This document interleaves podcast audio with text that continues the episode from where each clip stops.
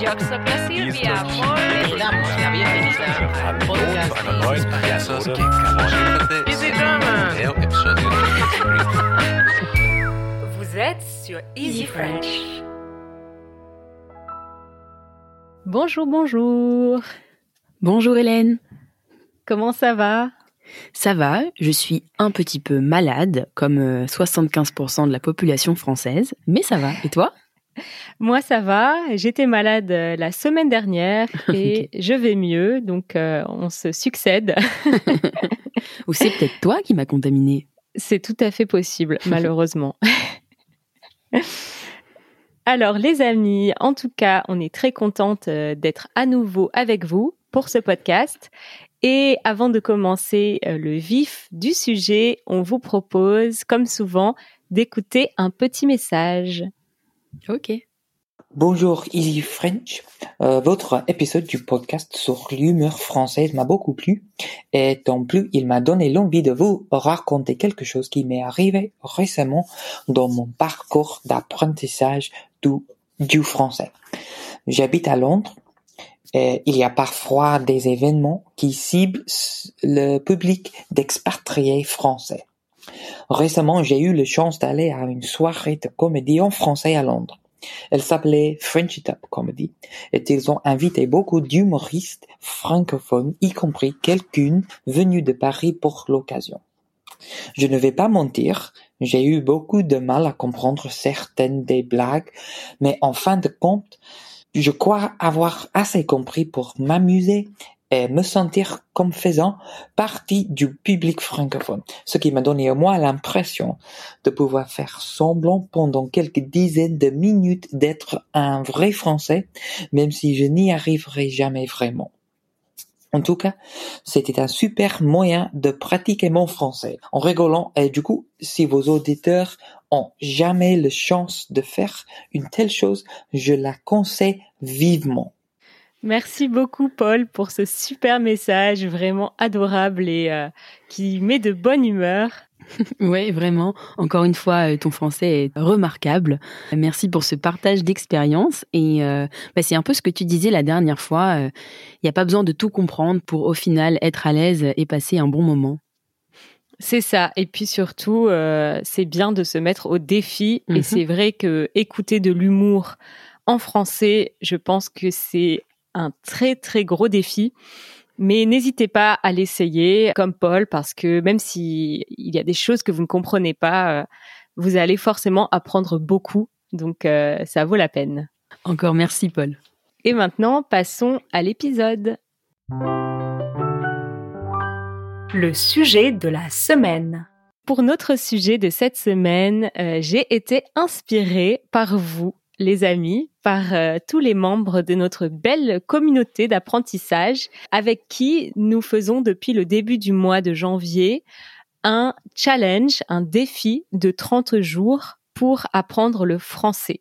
Donc tous les jours, euh, on vous donne un petit défi sur notre plateforme Discord, une tâche à réaliser en français et ça vous permet de pratiquer tous les jours pendant 30 jours et sans doute, on l'espère, de faire des progrès.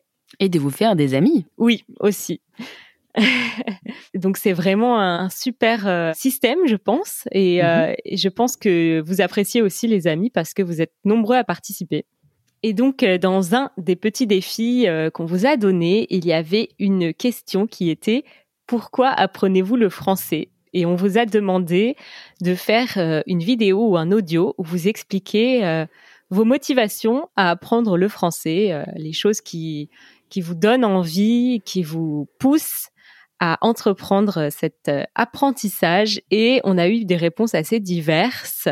Donc euh, ça m'a donné envie de faire un épisode sur les raisons pour lesquelles on peut vouloir apprendre le français. Alors, il y a des raisons qui sont parfois très rationnelles, Oui. comme par exemple vouloir travailler dans un pays francophone. Et là, effectivement, on n'a pas trop le choix.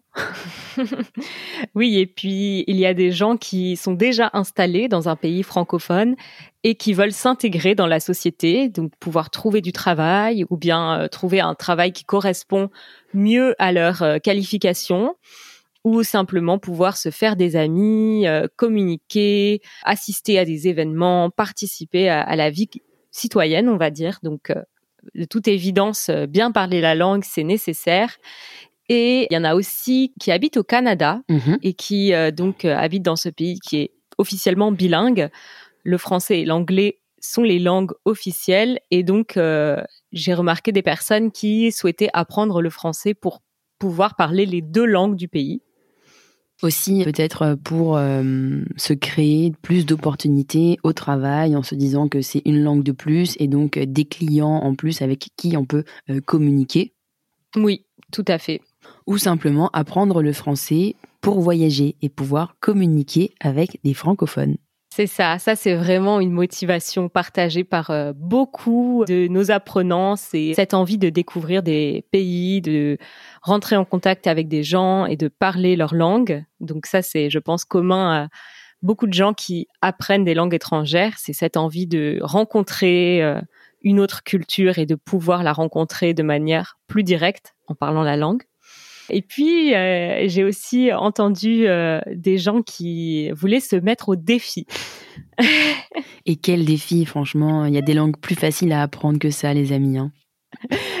Clairement. Mais pour certains d'entre vous, j'ai trouvé ça intéressant. Euh, il y a cette envie de se mettre au défi, de se donner cette tâche un peu difficile et qui, comme toutes les choses qui nous apportent de la satisfaction personnelle sont à la fois amusantes et difficiles. Donc c'est vrai que je comprends pourquoi euh, certains d'entre vous ont envie de se mettre ainsi au défi. Souvent des gens un peu plus âgés aussi, qui ont cette envie d'avoir euh, cette stimulation intellectuelle et de continuer à faire des choses nouvelles. Ça, je trouve ça vraiment super. Et aussi parce que euh, le français avait pu être commencé à l'école, on a quelques restes et on se dit que maintenant qu'on a un peu de temps libre, on aimerait bien euh, approfondir euh, ce qu'on a commencé à apprendre quand on était plus jeune. Ouais, ça c'est vrai que ça revient assez souvent dans les pays notamment comme l'Allemagne où le français est euh, très souvent enseigné à l'école, mais peu de gens vraiment sont très attentifs peut-être à cet enseignement et peu de gens le prennent vraiment au sérieux quand ils sont jeunes. Mais après, on se rend compte peut-être en voyageant que ça peut servir en fait. Et donc on se dit pourquoi pas, euh, vu que j'ai déjà des bonnes bases, pourquoi pas continuer dans cette euh, voie et euh, travailler avec des bases qu'on a déjà.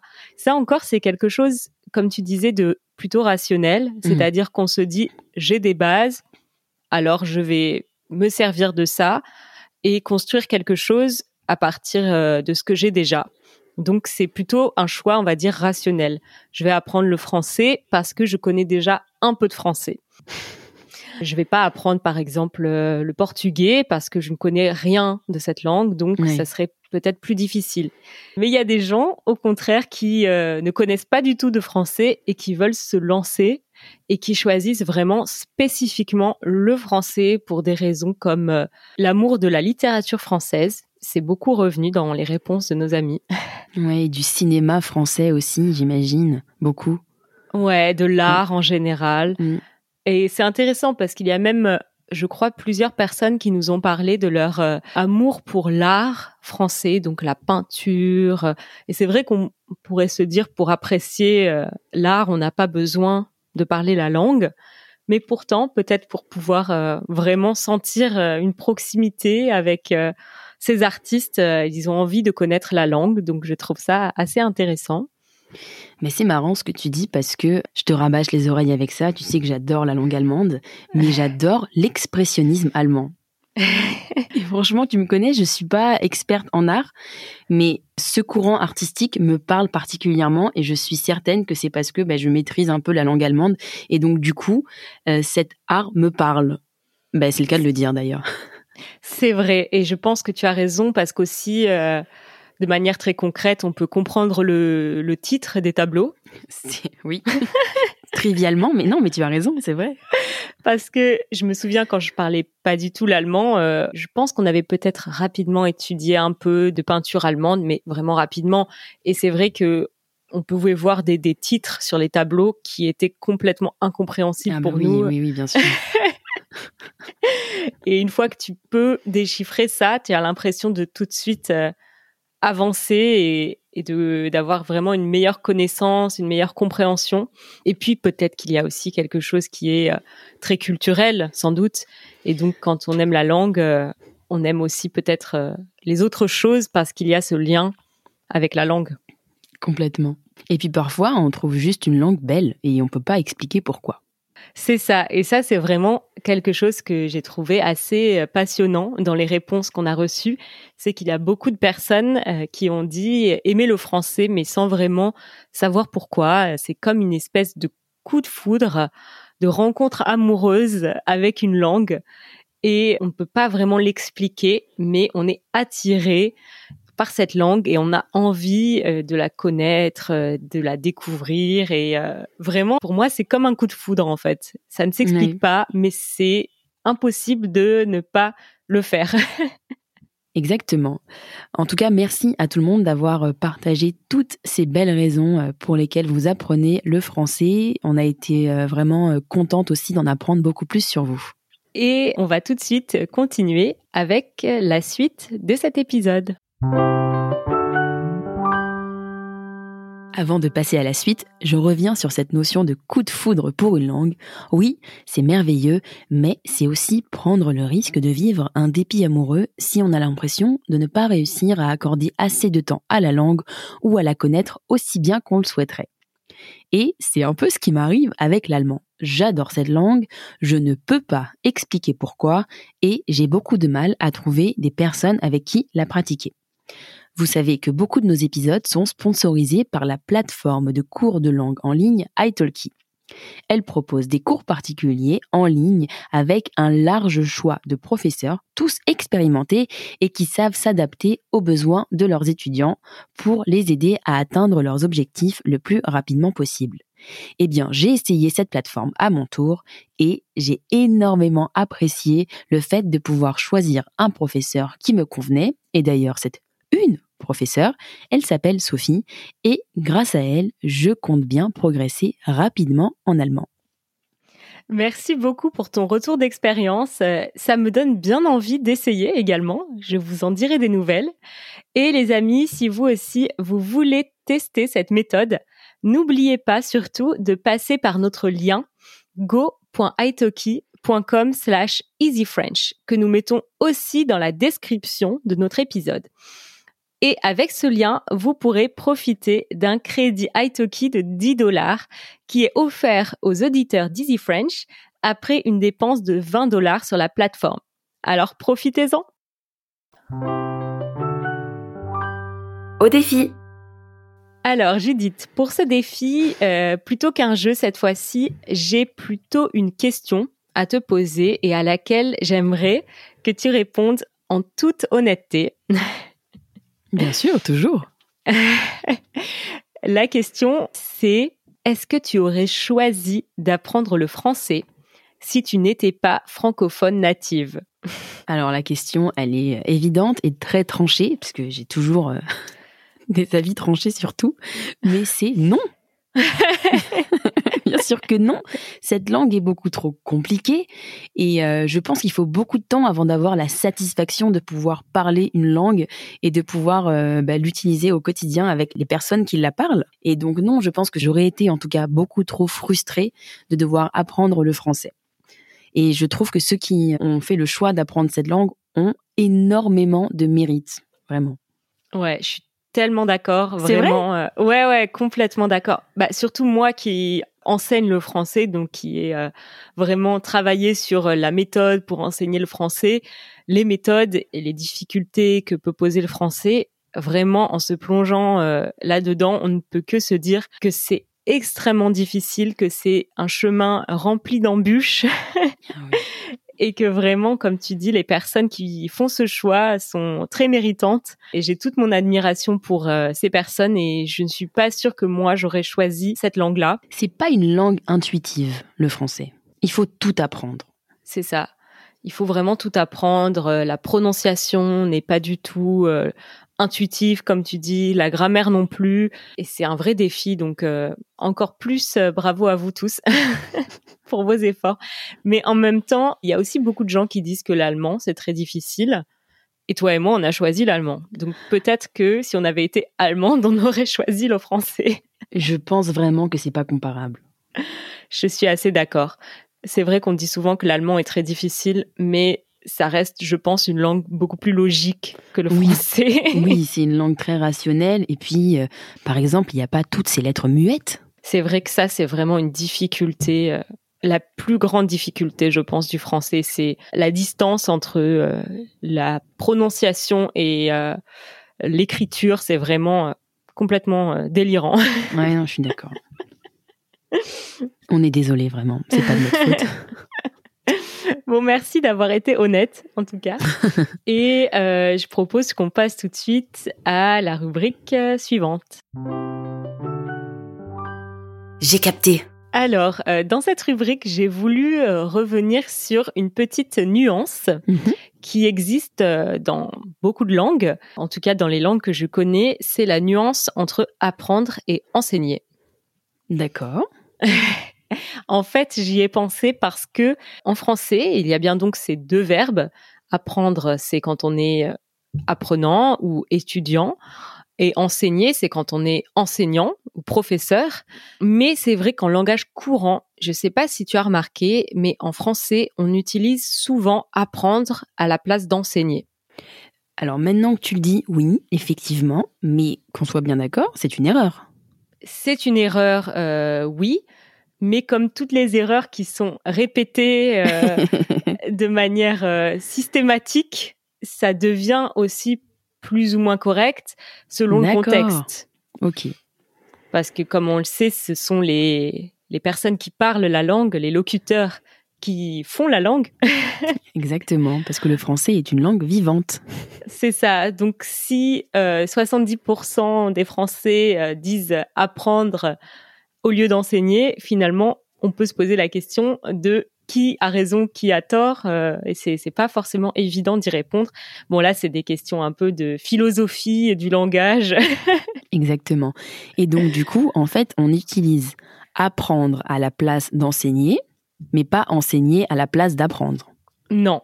Donc, euh, pour vous donner un exemple concret, les amis, souvent, quand on interroge les gens dans la rue, ils nous demandent euh, ce qu'on fait.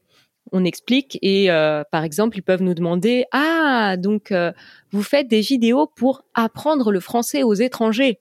Sous-entendu, pour que les étrangers apprennent le français. C'est ça. Ou vous Mm. faites des vidéos pour enseigner le français aux étrangers. Mais en langage courant, on dirait pour apprendre le français aux étrangers. Oui. Et c'est vrai que j'ai remarqué aussi que même quand moi j'explique aux gens et que je dis on enseigne le français, parfois il y a des gens qui tout de suite euh, qui ne comprennent pas tout de suite ce que je veux dire et qui disent ah donc vous apprenez le français aux étrangers oui, oui. parce que pour eux c'est plus courant euh, de dire ça comme ça. J'apprends le français à quelqu'un. Effectivement, on devrait dire j'enseigne le français à quelqu'un. Ouais. Mais c'est très courant, oui, maintenant que tu le dis. Ah ben ça, je lui ai appris. Est-ce que tu lui as appris à faire ça? Ouais. Ah Oui, t'as raison. C'est vrai qu'on l'utilise pour tout. On va dire par exemple ah c'est Judith qui m'a appris euh, ce mot Ouais, en allemand. Exactement. Alors que la manière vraiment euh, correcte de le dire ce serait c'est Judith qui m'a enseigné ce mot. Mais donc du coup, euh, Donc, bah, il n'y a pas vraiment de faux ou de juste. C'est simplement une question de contexte. À l'écrit ou dans un contexte formel, il faut faire bien attention à utiliser les mots les plus corrects. Donc, on dira plutôt enseigner quelque chose à quelqu'un. Mais dans un contexte informel, à l'oral, on peut dire euh, j'ai appris ça à quelqu'un. Parce qu'en fait, le à quelqu'un indique totalement euh, l'action d'enseigner. Donc, euh, il Mm. n'y a pas Oui. d'ambiguïté. mais écoute, merci beaucoup de- d'avoir pointé ça du doigt parce que euh, ce genre de, de questions que je trouve super intéressantes. Ah bah, écoute, hein, ça me fait plaisir. Et maintenant, les amis, euh, comme d'habitude, on va râler. Oui. Je râle, tu râles, nous râlons. Alors, dans cette section, j'espère que vous n'allez pas mal le prendre. Parce que comme euh, on l'a dit tout à l'heure, on sait que c'est très difficile d'apprendre le français et c'est tout à fait normal de faire des erreurs, d'en faire beaucoup. Mais c'est vrai que, un peu pour rigoler, j'ai voulu nommer les erreurs qui, personnellement, sans que je sache pourquoi, m'agacent. aïe, aïe, aïe. Alors, qu'est-ce qu'il y a dans ces erreurs qui t'agacent? Alors, je pense que c'est le côté répétitif de Mhm. certaines erreurs, peut-être, parce qu'on les entend tellement souvent. C'est par exemple, comme on parle souvent de la météo, euh, Mhm. c'est un sujet de conversation basique. J'entends souvent euh, de quelqu'un qui apprend le français, il est très froid aujourd'hui, ou il est 2 degrés. Mhm. Alors, mais du coup, j'ai l'impression que c'est des erreurs qui sont dérivées euh, de l'anglais. Quand on traduit littéralement l'anglais. De l'anglais ou peut-être encore d'autres langues aussi. D'autres langues, ouais, ouais, ouais. C'est vrai que c'est très agaçant. hein. Il est, il est froid. Et euh, je sais pas pourquoi, mais cette erreur en particulier m'agace parce que je pense que j'ai énormément répété aussi euh, la correction. Donc, il fait froid, il fait 2 degrés. Mais malgré euh, les répétitions, ce sont des erreurs qui restent, qui sont parce qu'il y a une forme de logique peut-être aussi. C'est vrai que on pourrait dire que c'est plus logique d'utiliser être que faire. Oui, bien sûr. Oui, c'est vrai. Il fait euh, froid. Quand on y pense, c'est pas très logique. Donc ouais, ça c'est une erreur euh, que je trouve un peu agaçante. Mais euh, bien sûr, voilà, ne le prenez pas personnellement. Oui. Qu'est-ce qu'il y a d'autre comme erreur agaçante? Bah pareil aussi avec la confusion en fait euh, de verbes. Ça c'est l'erreur avec l'âge qui est très basique aussi. C'est quand euh, pour dire son âge, on utilise le verbe être au lieu d'avoir. Et même parfois, on, on remarque des personnes qui parlent déjà bien français, Mhm. mais qui font cette erreur très basique de dire euh, je suis 30 ans ou souvent c'est pour le passé qu'on oublie la règle. C'est-à-dire qu'on va savoir qu'il faut dire j'ai 30 ans, mais dès qu'on va parler avec un autre temps verbal, on se trompe en disant par exemple euh, quand j'étais euh, 10 ans. Mm. When I was 10 years old. Ouais. C'est vrai, t'as raison, c'est très agaçant, les confusions de verbes. Je sais pas pourquoi, mais c'est le genre d'erreur moi qui me à chaque fois qui me crispe un peu. Donc euh, peut-être qu'aussi euh, en entendant ça, les amis, euh, ça va vous aider, ça va vous permettre d'associer cette erreur à un souvenir de moi en train d'en parler dans ce podcast et peut-être que si c'est associé à un souvenir, ça vous aidera à ne plus la faire. Et enfin, est-ce que toi tu en as des erreurs qui te qui t'agacent? Moi, j'avoue que je trouve les erreurs quand même assez mignonnes euh, des apprenants du français. Ah bah ça, Euh, justement, faudrait qu'on en parle aussi. mais euh, c'est peut-être pas le sujet, mais moi, ce qui m'agace, c'est les erreurs de français faites par les Français. Ah oui, oui, ça c'est vrai que c'est encore plus agaçant d'ailleurs. Il y a des erreurs de français de prononciation qui, moi, me rendent dingue. J'entends beaucoup l'aéroport au lieu de l'aéroport. Oh, ça m'insupporte. Et je deviens folle quand j'entends l'aéroport.